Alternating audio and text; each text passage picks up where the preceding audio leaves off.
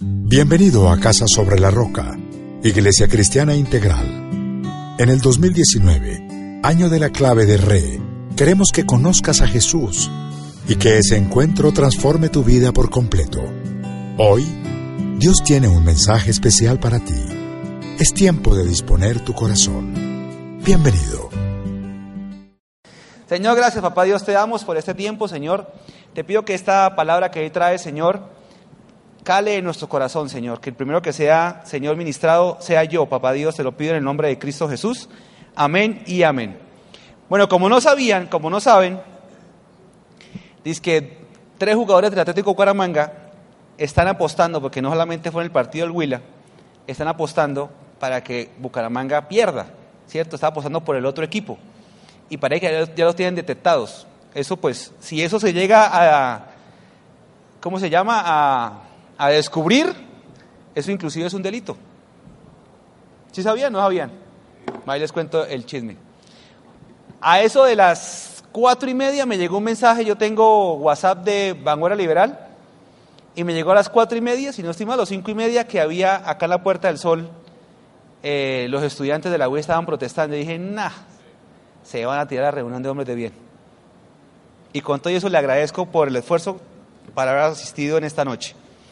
Bueno, les pido un favor, vayamos a uno de los versículos o uno de los pasajes muy conocidos por el pueblo cristiano.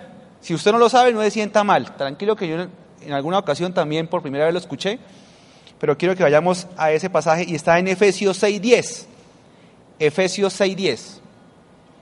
Cuando lo tengan, por favor, dicen amén, sin mirar a la pantalla. Digan amén sin mirar a la pantalla, a ver, cuando lo tengan. Ah. Bueno, eso. Bueno, ya vamos a hablar de lo siguiente, ¿listo? Este pasaje eh, que vamos a leer, ¿cierto? La idea no es desmenuzar cada uno de los pasos de la armadura o cada una de las, de las partes de la armadura, porque seguramente ustedes han escuchado sobre el tema, y si no han escuchado no hay problema. Luego lo vamos a tratar. Efesios es un libro escrito por eh, Pablo a la iglesia de Éfeso, obviamente, donde toca él varios aspectos del cristiano, ¿cierto? De la iglesia de Éfeso. Entonces, si ustedes van hacia atrás, ustedes van a encontrar deberes conyugales, eh, deberes del esclavo, eh, bueno, hay varios aspectos. el respeto a las autoridades, el respeto acá en la iglesia, cómo orar por, los, por las eh, personas de acá de la, congregación, vivir en Cristo. Pero si ustedes notan, acá algún abogado, abogado aparte de, de quien les habla, ok, listo. No, no, no es por, por cuidar mis palabras, sino por lo siguiente.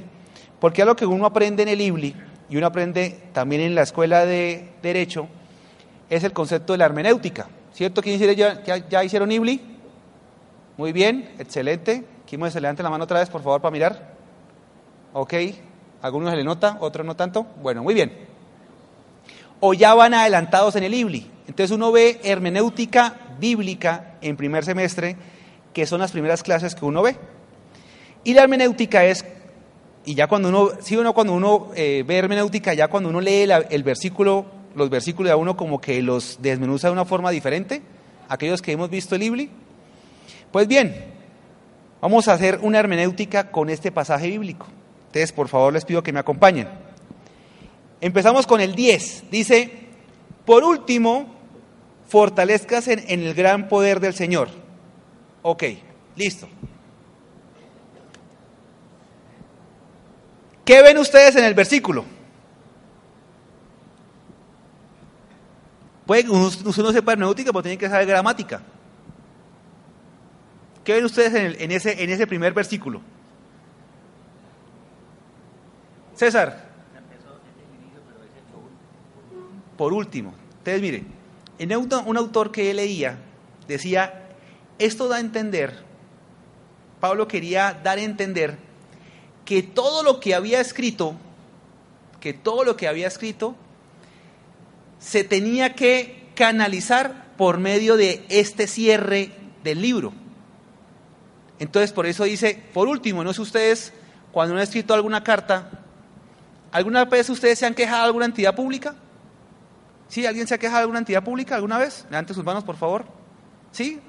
Muy bien, tenemos solamente dos, de resto, ¿sí? Cuando uno escribe una, cuando uno escribe sendo oficio, o cuando yo he recibido los oficios quejándose, la persona cuenta toda su historia y dice, y además, usted hubiera visto lo que pasó con ta, ta, ta, ¿cierto? O sea, el cierre es el cierre tal, ¿cierto? O sea, cuando usted cierra un escrito, usted quiere darle importancia al cierre, que no quede, ah, bueno, y gracias por todo. No, usted lo cierra bien. Por eso es que todo el, por ejemplo, ya quién, ya quién fue a ver la película ya de Bayer. ¿No han ido ninguno? No es, no es, hoy a la madrugada no fue el estreno, sí, algo así. Yo vi fotos, de hoy se esta noche, bueno, listo. Hoy, no, hoy en la noche cogiendo la madrugada de mañana, ¿sí es algo así? Era noche, ¿cierto? Sí, porque yo vi ya fotos de gente allá. Inclusive Johan Espinosa estaba con su hijo allá en eso, sí, eso fue... ¿Dónde está? ¿Arturo fue? ¿Eso que no me llevó? ya, ya saben quién se va a sentar dentro de ocho días. Bueno, entonces pónganle cuidado. ¿Y por qué les hablo yo del final? Porque todo el mundo está a la expectativa de ver la película. Porque, como decían, son 11 películas los que han visto las 11. Yo, no he visto las 11, he visto por ahí 7. Pero 11 películas. No, 11. Yo vi que eran 11. No, bueno, no sé, bueno. Una serie de películas, ¿cierto? donde todas se entrelazan y tal, y la vaina de, Marvel. Y supuestamente esta película, supuestamente, porque también se dice que parece que no se cierra en esta, supuestamente este es el cierre. Entonces todo el mundo dice, no, y entonces uno se ve el resumen por, por el Face. El resumen que coge todas las películas y dice, ay, entonces está, está, ay, llegó acá y Marvel, ah, Marvel, ah, tal, tal. O sea, y están a la expectativa del cierre de esta gran serie. ¿cierto? Que dicen que es la más esperada. Es más, que dura tres horas. Tres horas, diez minutos, una cosa así. O sea, realmente usted no va a comprar eh, crispetica ni gaseositas porque usted en mitad de la película le da ganas de ir al baño y ahí pierde el año. La, esa es la realidad. Bueno, retomando. ¿Por qué le hago yo la introducción por medio de este ejemplo de la película? Porque así pasa con el libro de Efesios. Pablo se ha tomado tarea de hablarnos en diferentes áreas, pero nos dice al final, por último, sea, está cerrando diciéndole, esto es importantísimo, todo lo que usted han escuchado, por ejemplo, usted van al anterior, váyanse al 5, Efesios 5. ¿Y qué dice en Efesios 5, 21? ¿Qué dice, la, ¿Qué dice el título? Deberes conyugales. Acá, ¿quién no es casado? Ok, listo, ahorita hablamos por ustedes. Don Mario, ¿que no levanta la mano? Ah, bueno, muy bien. Bien, bien, bien. Ok, por fe. ¿Por qué hablo de esto? Porque esto es una de las áreas, ¿cierto? Que son de mucha importancia para el esposo y la esposa, para la pareja. Entonces, ahí Pablo nos da un, una norma de cómo ser buen esposo y buena esposa. Luego salta y usted dice deberes filiales Luego dice deberes de los esclavos con sus amos. Y dice, por último, fortalezcase en el gran, gran poder del Señor. Ok, a ver, recuérdenme. ¿Dios qué es? ¿Dios qué? La palabra que dice que Dios es qué. Oh, ¿Dios qué es? ¿No es espíritu? ¿No dice la palabra que es espíritu? Ah, bueno, entonces. Y acá viene un punto que quiero que ustedes piensen. Y es una pregunta que quiero que se hagan de forma consciente y de forma real en sus, en sus vidas, en este momento. ¿Qué es Dios para usted? ¿Qué es Dios para usted? Y lo más fácil es colocarles a ustedes adjetivos o ejemplos en lo que puede ser Dios para usted. Pero la idea es que usted lo piense, ¿qué es Dios para usted? En sus vidas, ¿Quién es Él?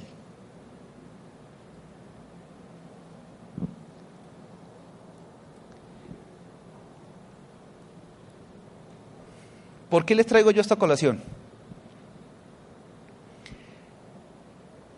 Ayer inicié la materia de manejo de las finanzas con los estudiantes de Libli, ¿cierto? Y en Lucas 16, 11, si no estoy mal, habla sobre que las riquezas mundanas, ¿cierto? Dice, si ustedes no son honrados en el manejo de las riquezas mundanas, ¿quién les entregará las eh, eternas, si no estoy mal, dice así, o las verdaderas, si no estoy mal, las verdaderas? Wow, ayer cuando leía yo ese versículo decía, oye, así. Y cuando hablamos de mundano, no hablamos necesariamente de cosas malas. Entiéndame que mundano es cosas del mundo, ¿cierto? Porque a veces dicen, no, es que eso es mundano. Entonces el cristiano ha jodido ese nombre para decirles que eso es del mundo, eso es mundano. Venga, la ropa que usted hace, ¿dónde la hace? ¿En la luna o en, la, en Marte? Las gafas que usted tiene, el celular, ¿dónde lo hace? Si fuera por eso, entonces usted se viste mundanamente, si se puede llamar así. Usted anda en un carro mundano. Si fuera por eso, pero la cuestión es la siguiente. Aquí aquí lo quiero llevar a que reflexionen.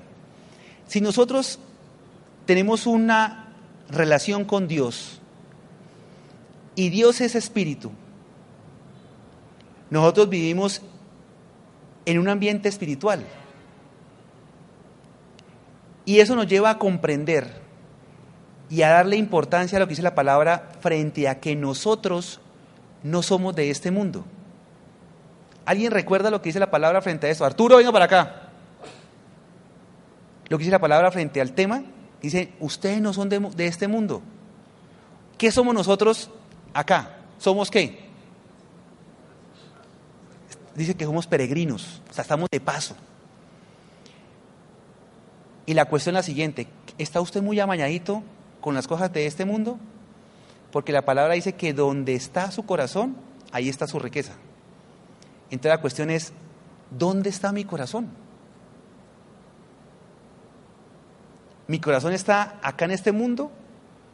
¿O está en aquello, en aquel lugar donde la polilla, dice la palabra, no se va a comer.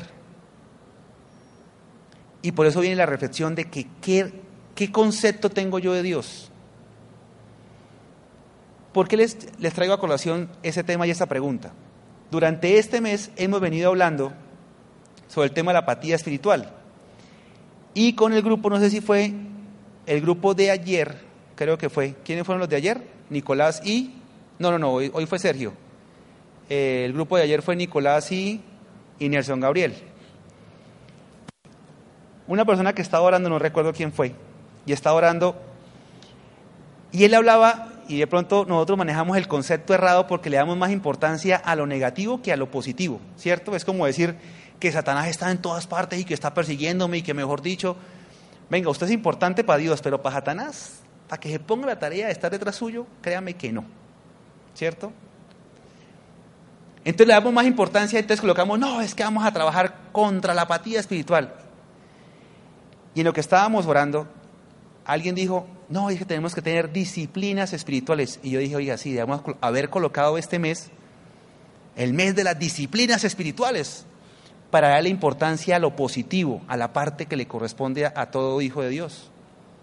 Y no a lo negativo, porque en ocasiones siempre nos fijamos es en lo malo. Entonces yo me veo con Nelson, yo una vez digo, oiga, es que no se afeitó la barba, ¿no? Yo que tenía líder, es que mejor dicho es el colmo, pero en vez de decir, oiga, venga, se esforzó, vino, trajo, le trajo regalo al líder, todas esas cosas que son positivas. Ok, entonces mire, nuestra relación con Dios, ¿qué tipo de relación es? ¿Es una relación aburrida? ¿Es una relación monótona? ¿En qué está fundamentada nuestra relación con Dios? Para aquellos que son casados, por eso pregunto a los que están casados, aunque don Mario ya, ya, ya, eh, ya pasó por ese, por ese tema de estar casados.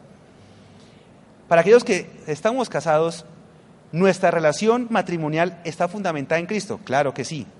Pero está fundamentada en algo que nosotros hicimos junto con nuestra esposa, que ¿qué fue? un compromiso, ¿cierto? Eso es un pacto. Cuando uno va, viene frente al altar y el paz nos casa, o aquellos que se casaron en la iglesia católica, uno lo que busca es que ese compromiso, ¿cierto?, sea bendecido por Dios.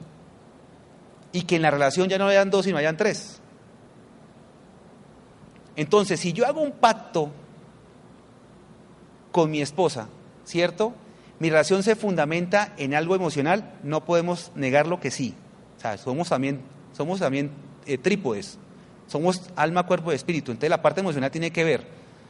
Yo no puedo, o sea, uno sí o sí le gusta la esposa físicamente, le gusta lo que ella habla, entonces emocionalmente uno se vincula con ella.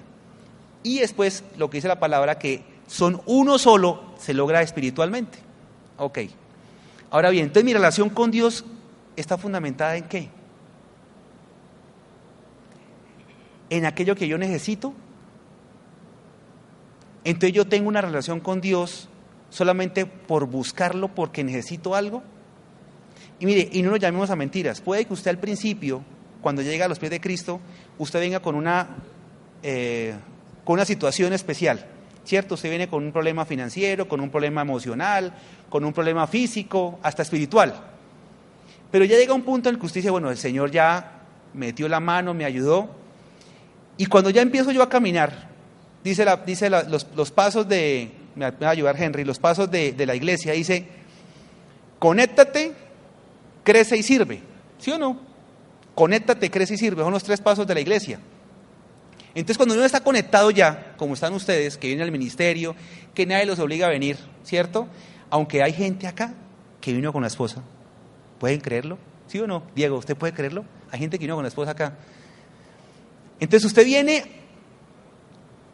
¿cómo, ¿qué lo motiva a usted a levantarse en las mañanas y buscar al Señor?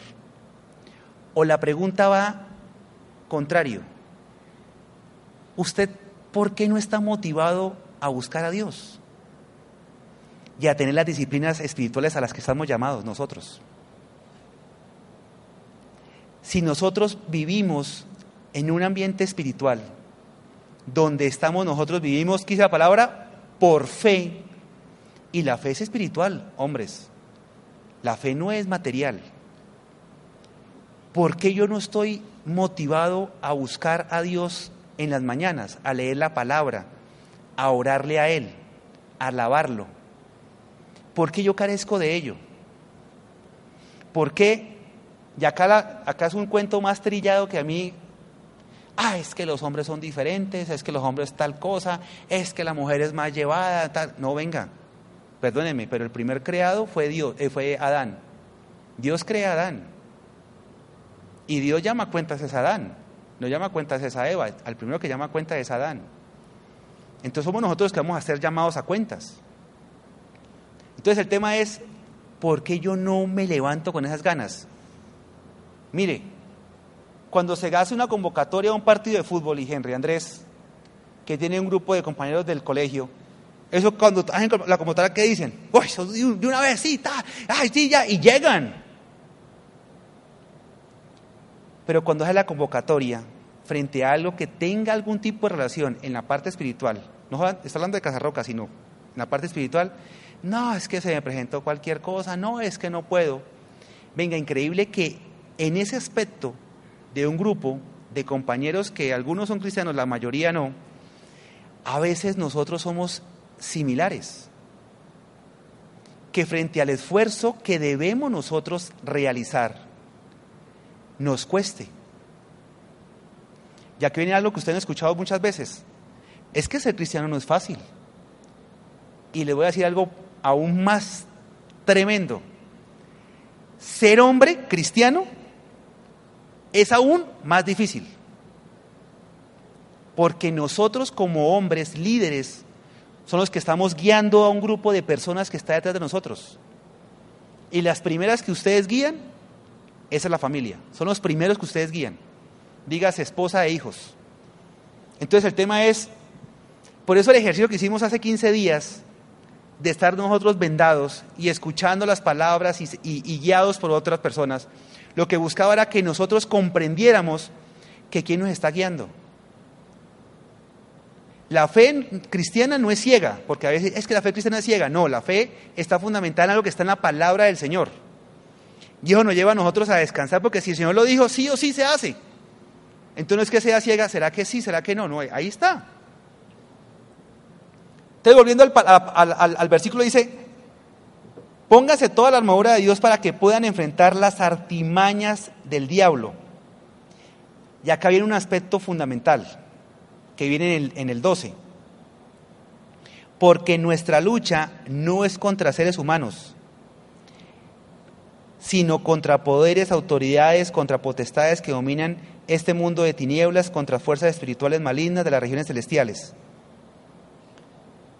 Hombres, la lucha es espiritual. Y si usted no desarrolla sus disciplinas espirituales, usted está perdiendo la lucha. Porque si usted frente a una circunstancia que se le presenta en su casa con su hijo, con su esposa, o en el trabajo, o en el área que sea, usted no tiene una lucha primero espiritual, usted va de entrada perdiendo. Si su primer concepto frente a lo que se presenta es, es el ejemplo típico, pero es la realidad. Oiga, necesito una plata. Ay, voy a decirle a mi, a mi sobrino, ay no, a mi tía, no, tal cosa. ¿Y usted primero no ora para que el Señor lo guíe? El paz, un, temblor que hubo hace como un año acá largo, que eso tembló durísimo y el paz, Jesús Alberto nos colocaba de ejemplo, que dijo, estaba, él vivía en esa época en el 20 y algo, ¿no? Yo imagino el, el miedo de ese momento. Y él decía, y así me pasó a mí también porque yo vivía acá en Torres de Monterrey, al frente del cacique, eso se movió. Claro, entonces salimos todos y llegamos, nos reunimos, vámonos. Cuando venga lloramos. Oremos primero para calmarnos, ¿cierto? Oremos y entreguémosle porque estábamos en el 13. Aquí que bajemos, bajamos despichados. Entonces oramos, ta, y ya dejó de temblar. Entonces nos calmamos, tal. Pero en muchas ocasiones, lo primero que pensamos es en una acción y no en Dios, y no en el área espiritual. Entonces, no oramos, no leemos la palabra, no alabamos. Yo no es por echársela a ustedes en esta noche, ni mucho menos, sino para que reflexionemos. Nos cuesta alabar al Señor. Venga, y yo lo digo con toda sinceridad porque yo también lo hice. Como en una fiesta de la familia, no estoy hablando de discotecas para que se dé cuenta, de la familia, eso sí, eso colocaban eh, la reina, no, la reina no, ¿cómo se llama de, la de Diomés? Esta famosa de Diomés. Ay, ustedes saben, a ver, todos los santos. No, no, no, no, esa que es toda movida. Bueno. Ah, pero sabe, ¿no? César, sáquelo. La plata, entonces, ay, y ahí si uno levanta las manos y eso mejor dicho y nada. Venga, ¿y por qué nos cuesta alabar al Señor? Porque inclusive, es que, créame, nos da hasta pena. Nos da hasta pena. Y eso no puede ser así, hombres. Si nosotros somos de Dios, hijos suyos, no tiene por qué avergonzarnos. Ya hay, ya hay momentos en que uno, no, que qué pena que se den cuenta. Si es que el mundo es el que está perdido, yo no soy el perdido, son ellos, entonces ¿por qué me va a dar pena? Pregúntese algo. ¿Cuándo fue la última vez que usted frente a una alabanza se quebrantó? ¿Cuándo? Que usted cuando escucha esa alabanza, usted, uy, o usted lee la palabra y, uy, siente eso y usted se quebranta de forma real y hasta llora. ¿Qué nos enseña la sociedad? Llorar no es de machos. Usted no llore. Usted es un macho, usted no puede llorar. ¿Y quién dijo eso? ¿Quién, quién ha dicho eso? Perdón, Jesús, que yo sepa, Jesús lloró. ¿no? ¿No dice así la palabra que cuando llegó y vio a Jerusalén lloró? Es una sensación. También lloró cuando vio a Lázaro, aunque no llora por la muerte de Lázaro, llora por la incredulidad de las hermanas de Lázaro, ¿no? Pero llora, Jesucristo llora. Entonces, me decía alguien estos días, es que lo vi a usted llorando. Venga, usted encárguese de su relación con Dios espiritualmente hablando. Y a veces estamos pendientes en los ayunos. Hay gente que, a ver cómo, cómo se revuelca, a ver, ay, ese se revolcó. Es increíble eso.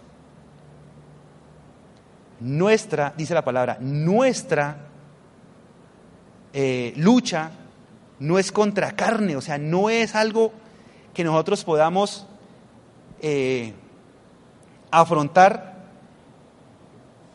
de una forma material. La lucha es espiritual. Y dice, por tanto, pónganse toda la armadura de Dios para que puedan, para que cuando llegue el día malo puedan resistir hasta el fin con firmeza. Y acá me viene al versículo base de la, de, la, de la congregación. ¿Alguien recuerda el versículo base de la congregación? ¿Está en Mateo qué? Mateo 27, ¿sí o no? ¿Qué dice la palabra? Dice que el necio es aquel que construye su casa sobre la arena. Vendrán las fuertes, ¿cierto? Y la casa se derrumbará. Mientras que el sensato la construye sobre la roca vendrán las tormentas, los problemas y se mantendrá firme. ¿Qué tiene de similitud el insensato con el sensato? ¿En qué se asimilan frente a esta lectura? No, que vienen los sí o sí vienen problemas. Venga, el hecho de que seamos cristianos no quiere decir que no tengamos problemas, van a llegar los problemas. Y la cuestión es cómo yo estoy cimentando mi vida, mi hogar, para cuando yo venga ese problema. Y no, yo no quiero ser acá eh, ave mal agüero, ni mucho menos decirle, no, es que se, se le avecina un problema, no, ni mucho menos. Pero yo como me estoy preparando para cuando llegue una circunstancia difícil, de pronto no para mí directamente, pero de pronto para mi hijo, para mi esposa. ¿Cómo estoy yo preparando para ese momento? ¿Espiritualmente? Entonces la armadura de Dios dice, tienen que tomarla y ya hemos hablado muchas veces. El tomarlas a diario. dice, tómenla. ¿Eso qué quiere decir? Que está ahí y yo tengo que hacer el ejercicio de tomarla. ¿Eso qué quiere decir? Que a mí no me va a llegar por osmosis, hombres. Ni usted puede tener, y acá viene un punto que yo sé que les va, dígale a su vecino, le van a, a los dedos gordos del pie, dígale a su vecino Dígale, le van a machucar el dedo gordo del pie. Usted no es ciclista espiritual. Escuche, usted no es ciclista espiritual. Deje de estar acolinchado detrás de otro ciclista que va delante suyo. A veces creemos que porque soy amigo del líder, amigo del pastor, entonces yo tengo la misma eh, madurez espiritual que él tiene. No es así. La santificación es individual. El proceso del crecimiento espiritual es individual. Si yo tengo, yo, yo soy el responsable de madurar espiritualmente. El hecho de que yo venga, sí, está muy bien, venga a la iglesia, sirva, chévere, pero es su relación en la intimidad. ¿Qué dice Mateo 6? Vayan, dice, dice, cuando el Señor dice, cómo hacer la oración, dice, vaya a lo escondido, a lo escondido, no para que usted se deje ver. Esto es la punta del iceberg, el que usted puede ir acá. Y está bien, pero el, fondo del iceberg que tiene. ¿Usted hizo las fotos del iceberg? Que colocan una puntica así y es una bola grandísima de hielo, ¿sí? ¿Se podría encontrar eso espiritualmente en nuestras vidas? Ah, sí, esto es el domingo. Uy, pero es que acá abajo está la relación con Dios todos los días. Nuestra lucha es espiritual, hombres. Nuestra lucha no es contra seres humanos. Entonces cuando nos enfrentamos con mi esposa, con mi hijo, con mi vecino, con mi líder, con mi papá, con mi mamá, con la persona que sea, con el que me cerró, yo tengo que entender que la lucha es espiritual.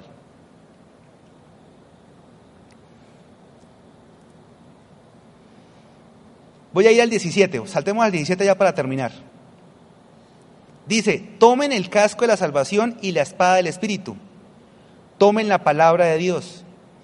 Y mira lo siguiente, si ustedes, bueno, necesariamente hay que leerla, dice, póngase toda la armadura para el día, dice el 14, manténganse firmes, ceñidos en el cinturón de la verdad, protegidos con la coraza de justicia y calzados con la disposición de proclamar el Evangelio de la paz. Además de todo esto, tomen el escudo de la fe. ¿Qué es el escudo de la fe? ¿Cuál es el escudo de fe? Ya uno. Con el cual pueden apagar las flechas encendidas del maligno. Tomen el casco de salvación y la espada del Espíritu, que es la palabra del Señor.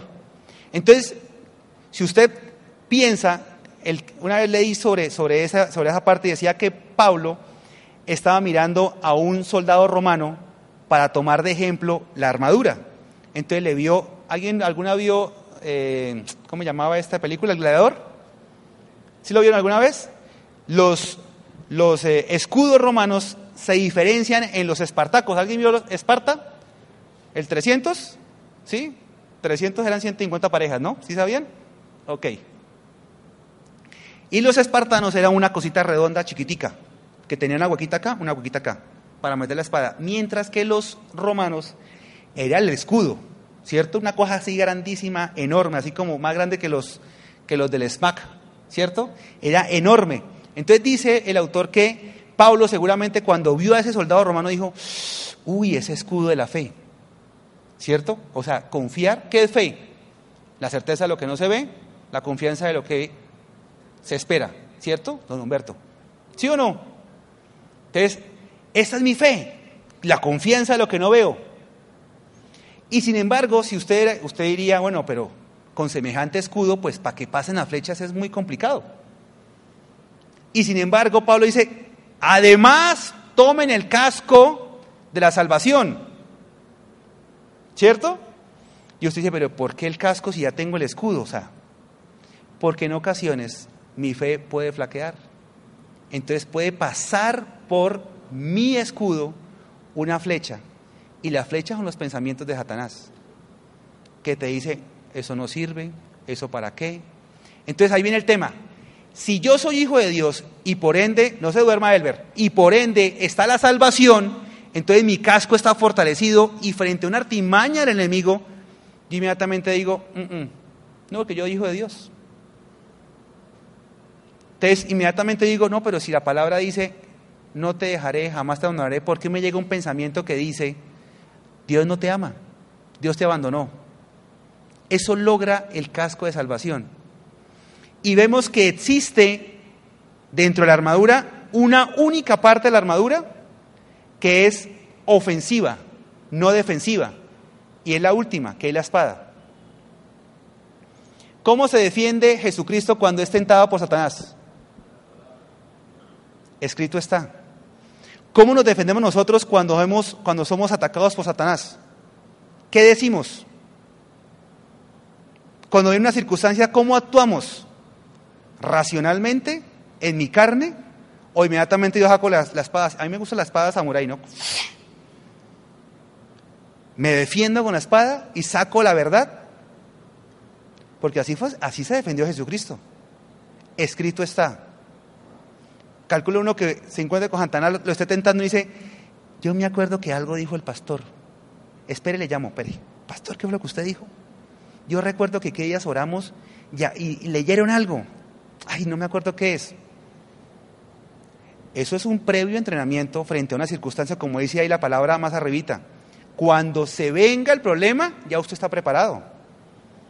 No es durante el problema, eso es como el que el que está gordito y le da un preinfarto. Y bueno, está bien, pero ¿qué es la conclusión? Pues hubiera hecho ejercicio, hubiera comido sanamente. ¿Cuándo? Antes. Antes. La preparación, hay, una, hay, un argor, hay una frase militar que dice, el entrenamiento tiene que ser tan fuerte que la guerra tiene que ser un paseo.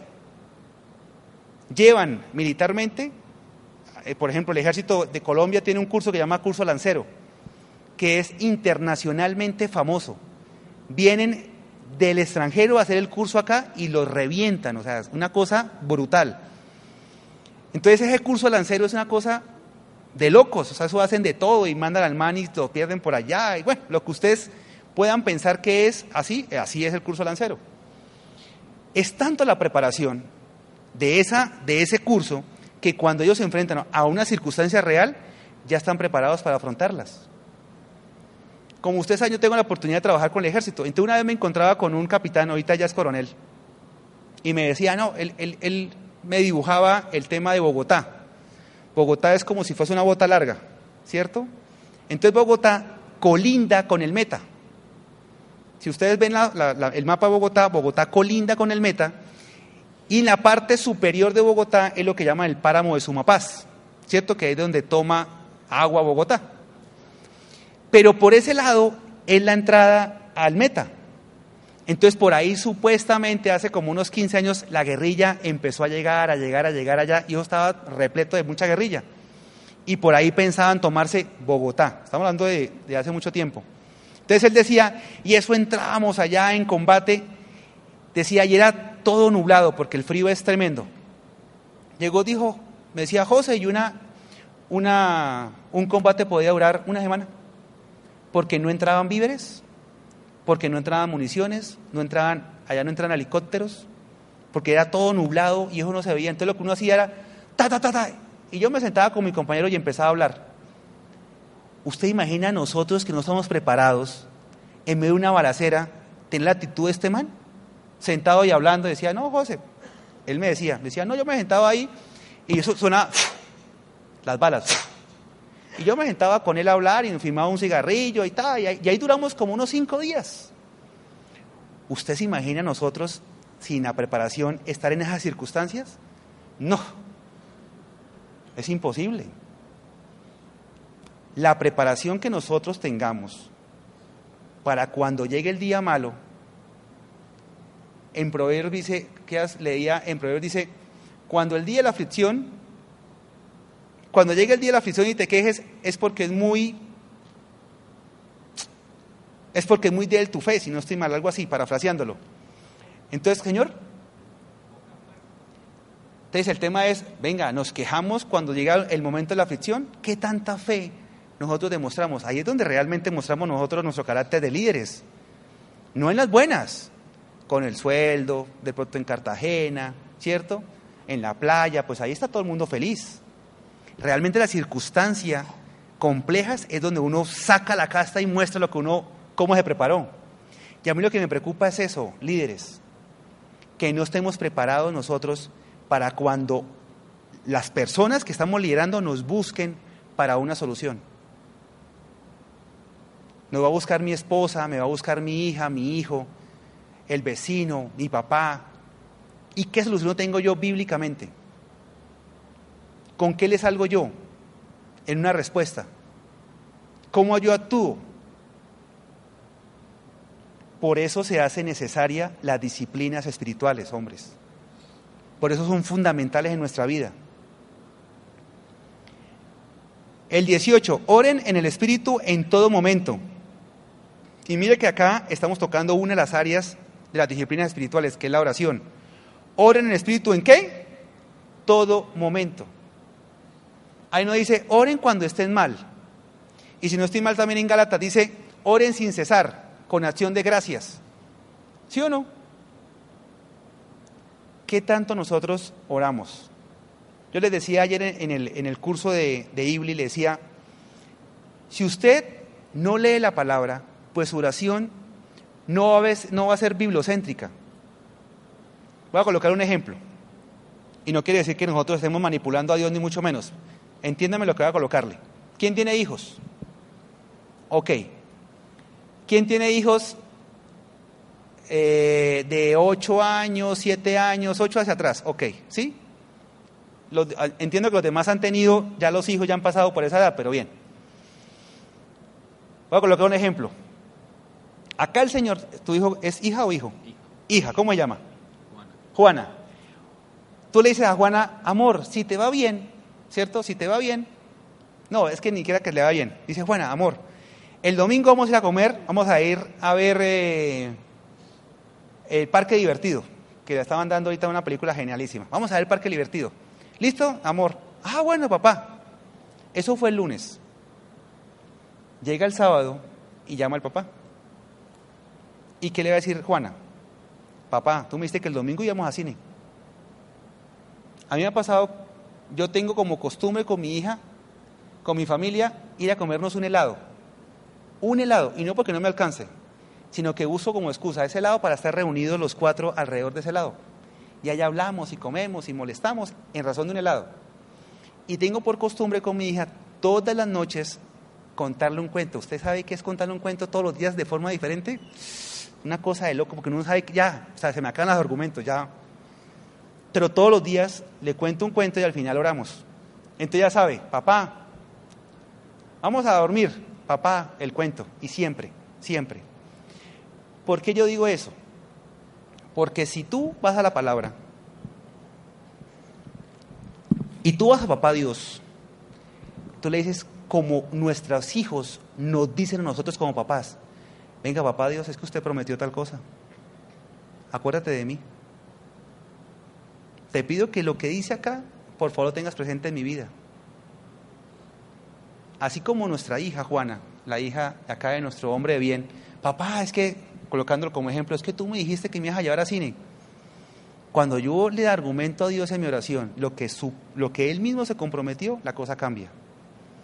Yo le digo, no me, no me malentiendan de yo que lo manipule, ni mucho menos. Pero uno le dice, Señor, tú me dijiste que palabra, tú me dijiste en tu palabra que tal cosa. Es más, acá, ¿quién no tiene un versículo rema? El versículo que usted dice, uy, es que ese versículo es mi versículo. ¿Todo lo tenemos? Que usted diga, es que mi versículo es este. O sea, si fuese porque yo estuviera en el mundo, me lo tatúa acá grande. Acá, ¿cuál es el, nombre más, más largo de la Biblia? Eclesiastés. Eclesiastés si fuese por hablar algo así, porque es el mío, es que yo lo escucho y, y todos tenemos un versículo rema. Pues ese versículo es que uno siempre saca, yo me acuerdo que el Señor me dijo tal cosa y ¡tran! con argumentos. De esa misma forma, pero si usted no tiene la costumbre cristiana de leer la Biblia, ¿usted cómo le ora al Señor? Y no quiere decir que la oración no pueda ser corta, claro, pero usted cuando ora fundamentado en la palabra, su oración se vuelve diferente. Porque tú vas orándole al Señor, es que tu palabra dice tal cosa. Señor, acuérdate de mí en medio de la aflicción. Señor, así como le dijiste tal, tal. Y eso la, la cuestión cambia. Por eso es importante que nuestra vida espiritual se fortalezca. Tiene que fortalecerse, hombres. Y esta partecita del 19 es como para mí, que les pido yo a usted, a ustedes. Dicen, ore también por mí, para que cuando hable, Dios me dé las palabras para dar a conocer con valor el misterio del Evangelio. El reto se lo colocan ustedes. Yo reitero nuevamente y siempre digo a los hombres cuando estoy en consejería, cuando llegan por primera vez, dicen, pero José, ¿cómo se ora? Pero José, ¿uno cómo lee la palabra? Entonces uno da por sentado que el que viene acá sabe. Y uno no pregunta porque dice, no, si pregunto dirán que yo mucho bobo. ¿Les ha pasado? Dice, yo no pregunto eso porque dirán. Y entonces uno le queda, por ejemplo, cuando yo, cuando yo estoy en, en ADN o vida nueva y les, les, eh, les eh, enseño la diferencia entre gracia, misericordia y justicia, la gente dice, Ah, eso es. Porque hay gente que no sabe la diferencia entre gracia, misericordia y justicia. Entonces dice, es que vivimos por gracia. Y la gente dice, amén. Y no tiene ni idea qué es gracia. Entonces, en este tema de la oración, por eso está este equipo de hombres que son el equipo para que usted se una en oración, para que usted lea la palabra. Y si usted no entiende, pues usted pregunta. El ignorante no es el que pregunta, es el que no pregunta. Cuando dice la palabra que nuestra, oremos sin cesar, los unos por los otros, venga, también lo que buscamos nosotros. En el paso del tiempo, en nuestra madurez espiritual, nuestra oración ya cambia y deja de ser el yo, yo, yo, yo, yo, y pasa a otra persona. Y yo empiezo a orar por la otra persona, porque empiezo a comprender que mi problema puede ser difícil, pero es más difícil el de otra persona. Los que nosotros vivimos acá, yo vivo acá a la vuelta, y entonces toda la mañana yo salgo, y en, estos últimos, en este último año, la mayoría de mañanas que paso por acá por la 27, hay un grupo de venezolanos pasando caminando. Y me recuerdan que puede yo estar pasando por una circunstancia difícil, pero esa gente está en una circunstancia aún más difícil en Semana Santa tuve la oportunidad de ir a un pueblo que llama Confines, cerca al Socorro. Estuve en los confines del mundo. Y era, yo había visto eh, grupo de, digamos, de, de, hombres y mujeres con niños de siete añitos, de ocho añitos, ¿sí? Pero vi varios grupos de mujeres con niños en los coches. Otro tanto cargando los niños de dos años, de tres años. Y cuando uno ve eso y Señor Dios, o sea, ¿qué, ¿qué tengo yo que no tenga Él? Nada. Somos exactamente iguales. ¿Y por qué tú me bendices y no lo bendices a Él? Ahí es donde la cosa cambia. Donde nuestra oración por ellos tiene que ser diferente, por la necesidad del vecino. Cuando yo leía que Jesucristo se paró y vio a Jerusalén y lloró, venga el sentimiento que debe albergarnos a nosotros como, como hijos, como hijos de Dios, es que hay gente que se está muriendo y no conoce a Dios. No se encuentra con Cristo. Y lo más triste, que hay gente que nosotros queremos o consideramos personas allegadas a nuestra vida y se mueren sin Cristo. Se mueren sin que, y nosotros decimos, oiga, y nadie le presentó a Cristo, increíble. Triste. Señor, gracias Padre Celestial por esta palabra que hoy nos trae, Señor, en el nombre de Cristo Jesús. Te pido que seas tú guardándola en nuestros corazones, Señor. Que seas tú, Papá Dios, colocando, Señor, en nuestra vida, siempre presente, Señor, esa obligación que tenemos, Señor, frente a ti, Papá Dios. Y es una obligación de ser buenos líderes, Señor. En el nombre de Cristo Jesús, te pido que seas tú guiándonos, Papá Dios, para que podamos nosotros, Señor, dejar atrás toda pereza, toda apatía, Padre Celestial. No es sencillo, es una realidad, no es fácil, pero Señor, estamos llamados a esforzarnos. Cuando nos esforzamos, Señor, la recompensa es mejor porque en nuestro corazón está el haber dado todo, Señor, por lograr cosas diferentes, Señor. Gracias, Padre Celestial. En el nombre de Cristo Jesús. Amén y amén. Sabemos que Dios llegó a tu corazón con una palabra especial. Repite en voz alta, después de mí, esta sencilla oración. Amado Jesús, te doy gracias. Reconozco que soy pecador, pero también reconozco que tú, Jesús, eres Dios, que te hiciste hombre, moriste y resucitaste te abro la puerta de mi corazón. Haz de mí la persona que tú quieres que yo sea. Te recibo ahora mismo como mi Señor y mi Salvador. En Cristo Jesús. Amén. Si acabas de hacer esta oración, la palabra de Dios dice que naciste de nuevo, que eres una nueva persona te invitamos a dar el siguiente paso en tu proceso. Somos una iglesia de amor y queremos acompañarte y ayudarte en esta nueva vida.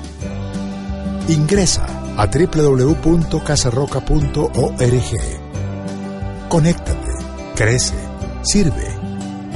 Seguimos en contacto.